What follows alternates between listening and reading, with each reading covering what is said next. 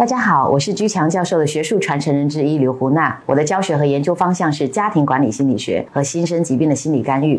我跟随居强教授学习足足有十六年了，以此呢，大家可以猜猜我的年龄，把你猜到的年龄呢发在评论区互动。朱老师身边的团队的人都有一个共同的特点啊，就显得比较年轻。这跟学习心理学和练习身心柔术有关，也与我们长期保持着午睡这个习惯有关系。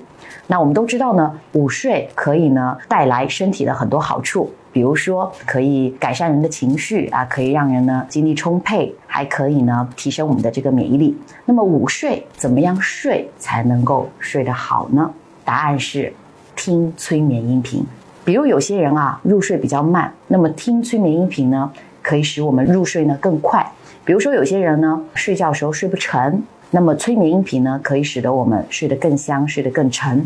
那再比如有些人呢，哎，睡觉睡醒了以后呢，还是感觉到头昏昏沉沉的，或者很想睡，就是睡不醒。催眠音频呢可以使得我们睡醒了以后啊，头脑清醒，精神百倍。那除此之外呢，催眠音频还有减压的效果。当我们工作压力比较大，工作比较繁忙，或者呢有一定的工作烦恼的时候，催眠音频可以帮助我们减压。那我们建议呢，所有有午睡习惯的人都可以来听听这个催眠音频。如果没有午睡习惯，那也一样可以来听这个催眠音频。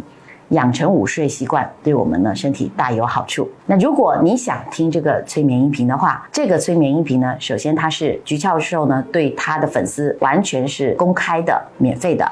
如果你想听这个催眠音频，请发送短信“午睡”两个字到居强教授的工作手机号幺五二零二幺二二五八零，会有学术助理把这个催眠音频发给您。祝您呢午睡愉快。感谢大家的收听，再见。